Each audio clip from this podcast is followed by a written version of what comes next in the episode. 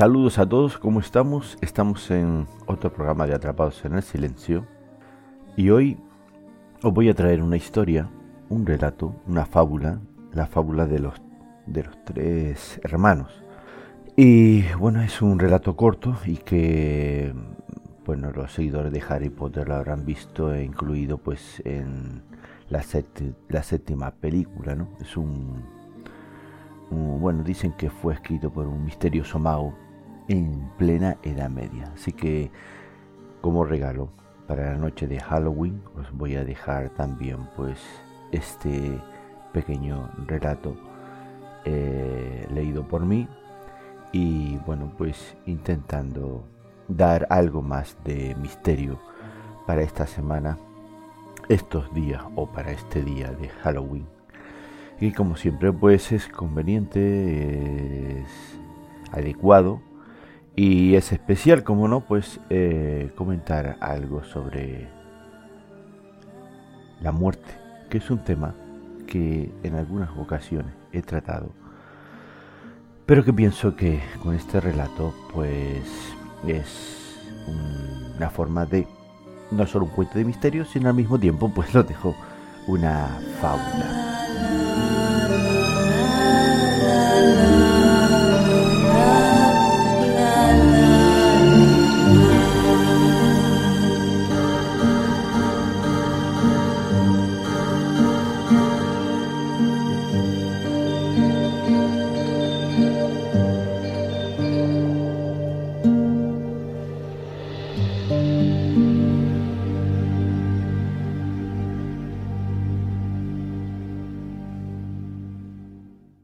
Saludos a todos, bienvenidos a Atrapados en el Silencio y les voy a comentar las formas de participar en este programa. Una de ellas es por supuesto en los comentarios de iVoox que están abiertos eh, solamente para los suscriptores de iVoox. Así que si quieres dejar algún comentario, pues eh, debes de suscribirte a este podcast. Otra de las formas de participar en este podcast es dando al like eh, también dándole al ese corazoncito de Ivo que nos sirve a nosotros pues para un poquito más cada día pues ir aumentando en visibilidad. Y por supuesto la última manera de colaborar con nosotros pues es también eh, a través de eh, convirtiéndote en un mecenas en un mecenas de atrapados en el silencio dando al botón azul de apoyar y dejándonos pues la cantidad de dinero la que tú creas conveniente que nos puedas dar que eso nos va a ayudar a nosotros pues, para seguir haciendo más programas y para también pues pagar los gastos derivados del mantenimiento de este podcast. Y a cambio de tu esfuerzo, a cambio de tu sacrificio y a cambio de tu interés, pues ofreceremos programas inéditos, exclusivos, solo para los mecenas, solo para los fans y por supuesto pues también eh, tendremos pues muchas eh, sorpresas en nuestros programas que podrás escuchar sin publicidad. Así que dándote las gracias por tu esfuerzo, dándote las gracias de antemano también por tu sacrificio, pues continuamos con el programa de hoy.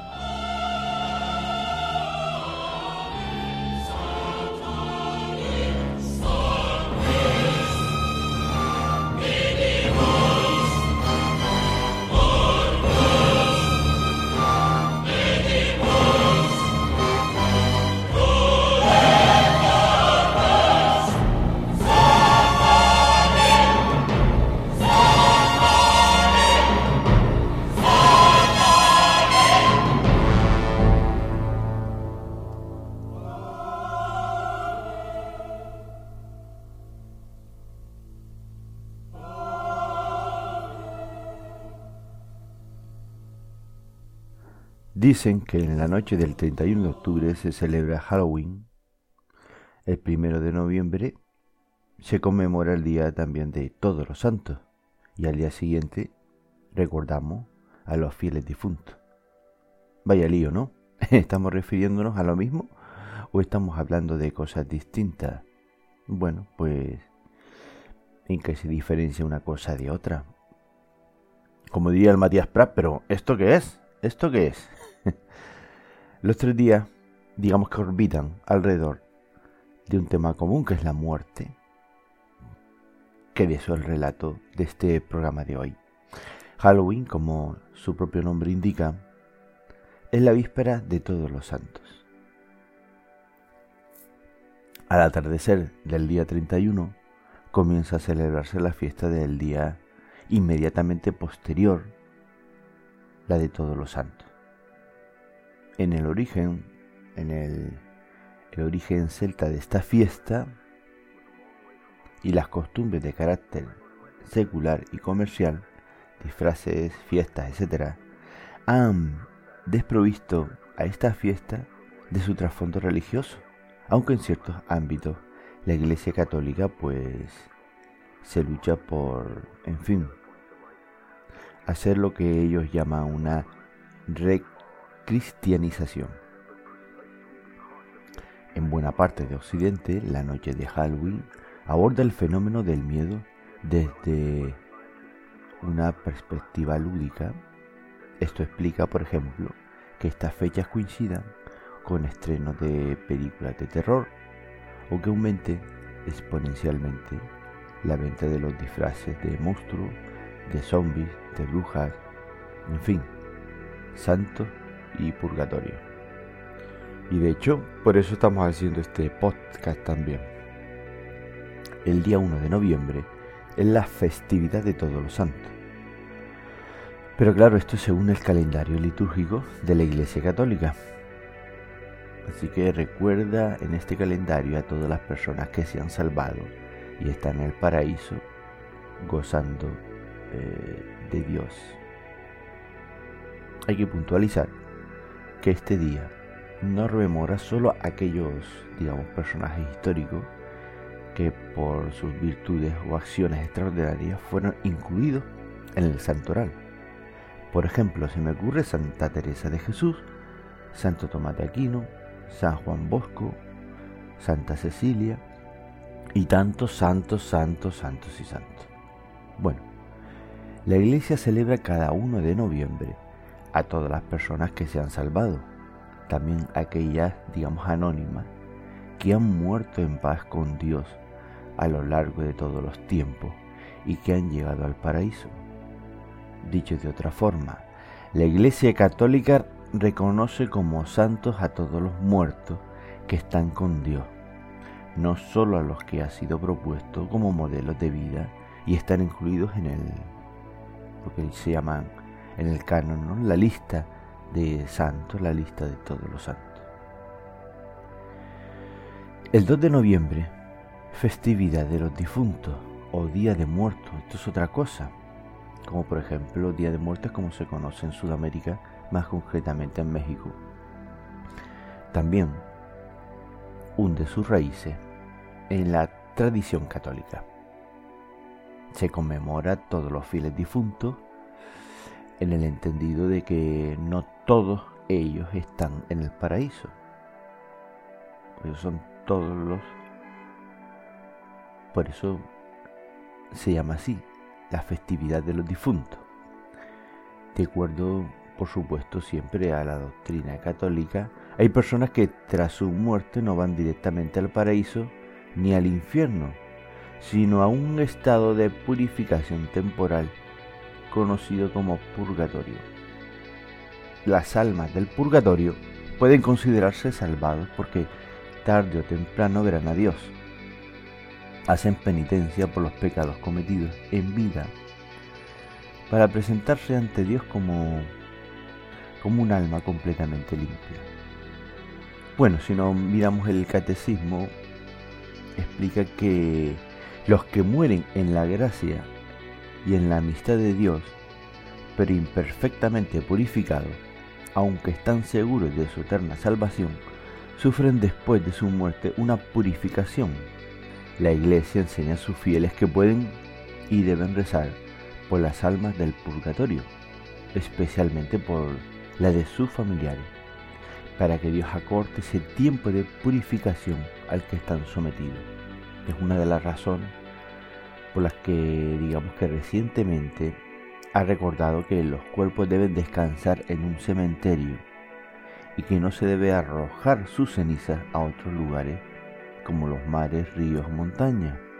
Los cementerios son lugares de oración por las almas de todos los difuntos, especialmente por las que quienes están enterrados ahí. Bueno, aquí podríamos, pues, en fin, hacer múltiples valoraciones. Esto que he comentado ahora, pues simplemente es una valoración más. Y a partir de aquí, pues hay gente que entiende el purgatorio de una manera, entiende de otra.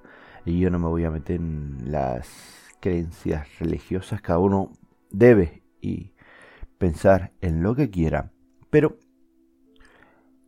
yo prefiero pensar que el purgatorio es como una especie de... Hay quienes piensan que es una reencarnación. Yo no soy partidario de la reencarnación, no me gusta la teoría de la reencarnación, pero sí que una especie, bueno, si entendemos como una reencarnación, como que yo vuelvo a otra vida, pero no en este planeta, sino en otra dimensión, y que vuelvo de alguna manera para aprender cosas o para ayudar a otros seres humanos o para de alguna manera ayudando a otros seres humanos, digamos que voy purgando mis penas anteriores o lo que yo hice en este mundo, quizás pues al igual esté más de acuerdo, esté más conforme en esa teoría que no en otra teoría diferente.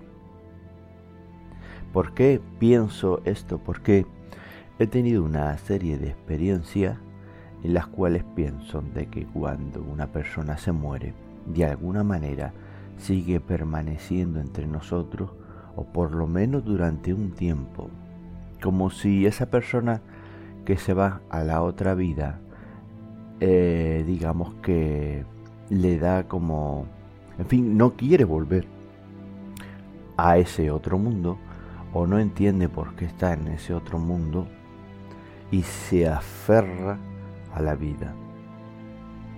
O por el contrario, puede ser que una vez que pase a ese otro lado, le mandan la misión de que siga en nuestro mundo para purgar sus pecados, llamemos pecados, pues aquellas cosas que son va en contra de de fin de la propia evolución del ser humano no de las leyes, porque al final las leyes es un invento de la humanidad. Y lo que hoy es malo, mañana no lo es. Entonces, claro, si ser bueno o ser malo es ir en contra de lo que como personas vamos evolucionando, como civilización vamos evolucionando y vamos pensando que es bueno y que es malo, quiere decir que habrá gente que ha purgado por cosas que hoy en día no son malas. Por lo tanto, debe de haber alguna otra regla no inventada por el hombre que defina lo que es bueno y lo que es malo. Fíjense lo que acabo de decir. Esto es como para hacer otro programa específico hablando de todo este tipo de, de cosas. Pero sí soy de los que pienso de que de alguna manera el ser humano se queda en un estado entre dos mundos o entre varios mundos. Hay quien cree incluso en vidas paralelas, en mundos paralelos, la teoría de también de las vidas paralelas y que son nunca llegan a tocarse unas con otras. Pero bueno, sea de una forma, sea de otra, piensen lo que piensen cada uno. Son unas fechas donde siempre recordamos a los que ya no están a nuestro lado, los que están, los que ya no están con nosotros y recordamos a los que llamamos difuntos, porque no están encarnados en nuestro mundo, pero están en ese otro lado. De ahí experiencia, hay mucha gente que ha tenido experiencias de esas personas que están al otro lado o que creen haber tenido experiencia de esas otras personas que están al otro lado. Bien porque las ven en sueños, en recuerdos hay quien dice que incluso se les aparece de repente delante de ellos mismos. Hay quien habla incluso con sus antepasados, con sus personas mayores, con sus abuelos, con sus tíos, con sus mujeres, maridos. En fin, tíos, primos, con familiares cercanos o no cercanos, o con personas que han querido mucho.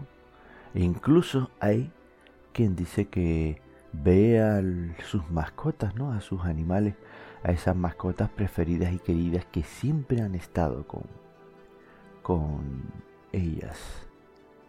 Por lo tanto, hay un arraigo a que están ahí y que de alguna manera no terminan de marcharse definitivamente hacia el otro lado, por lo menos en un tiempo. Luego siempre hay, todos coinciden también, de que hay una temporada en que de repente esas apariciones, esas visiones, esas voces y todo eso que han sentido, pues ya cada vez como que va desapareciendo poco a poco. O en algunas ocasiones hay quien dice que de repente han dejado de verla, oírla, escucharla o sentirla y que ha desaparecido todo de repente. Y algunos otros incluso dicen que lo pueden oír en fechas determinadas, que suele ser en Halloween, la noche de difunto o el día de todos los santos. Muchas veces dependerá de la experiencia o las creencias religiosas de cada cual. Sea lo que sea, es una fecha, es un momento de recordar a todas aquellas personas que han desaparecido y esas son las fechas en las cuales nos encontramos. Ahora os voy a dejar con un relato sobre la muerte, sobre cuando la muerte te viene a buscar. Algunas personas.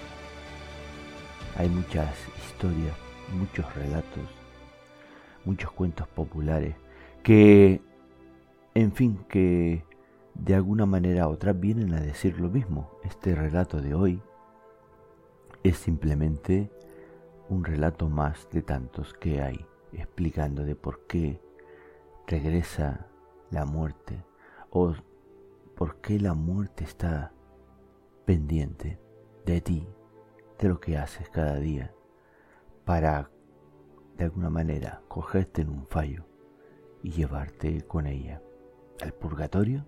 ¿Es creyente? ¿O es el diablo que va a buscarte y te lleva para que te conviertas también parte del mal y seguir haciendo daño a este mundo? Un misterio, ¿verdad?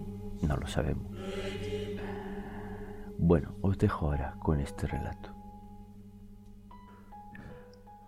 Cuentan que hace mucho tiempo tres hermanos caminaban juntos por un sinuoso camino.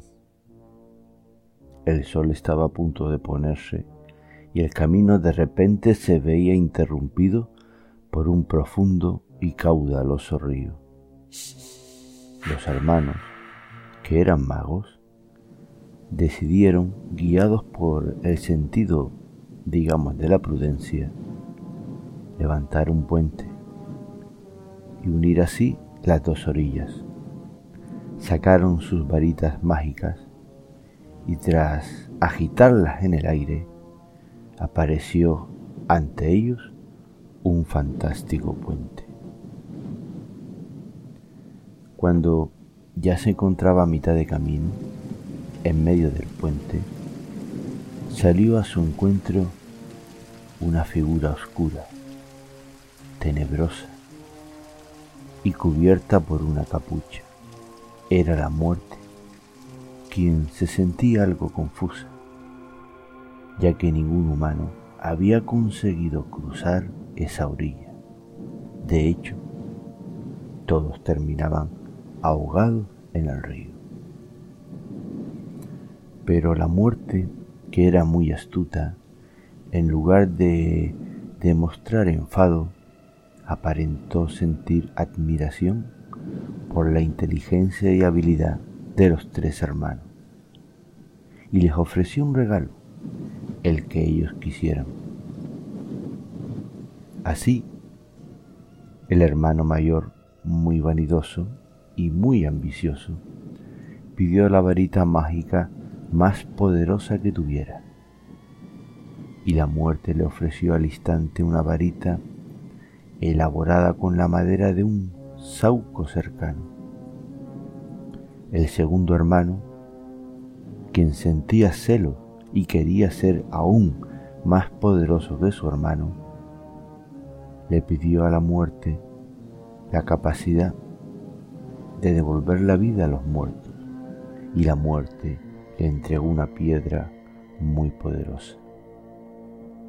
El hermano pequeño, que era el más humilde y mucho más sensato, pidió a la muerte algo que le permitiera salir de allí y sin que nadie pudiera verle guiarle. La muerte, de muy mala gana, le entregó su capacidad de invisibilidad.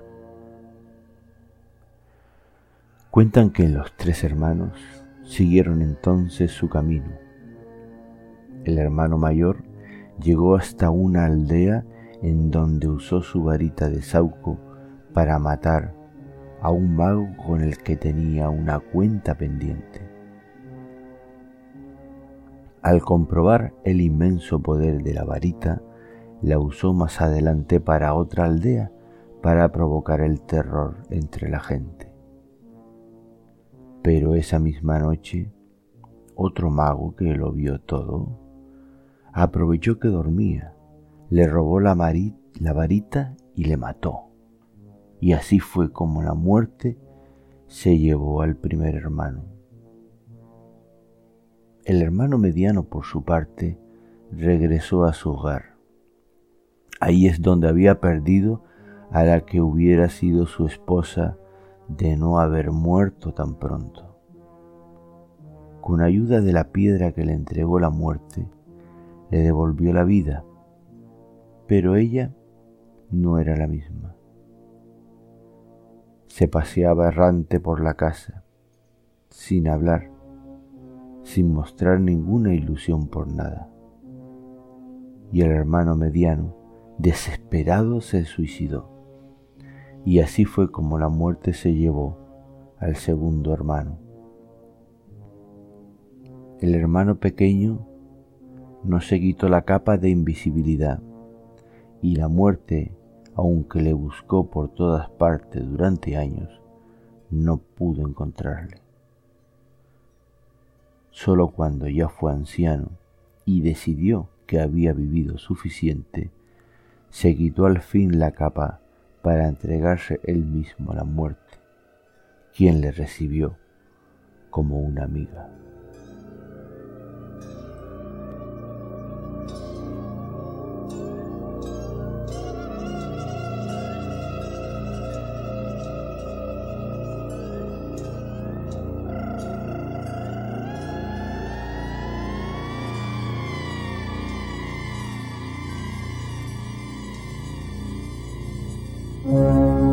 Mm-hmm.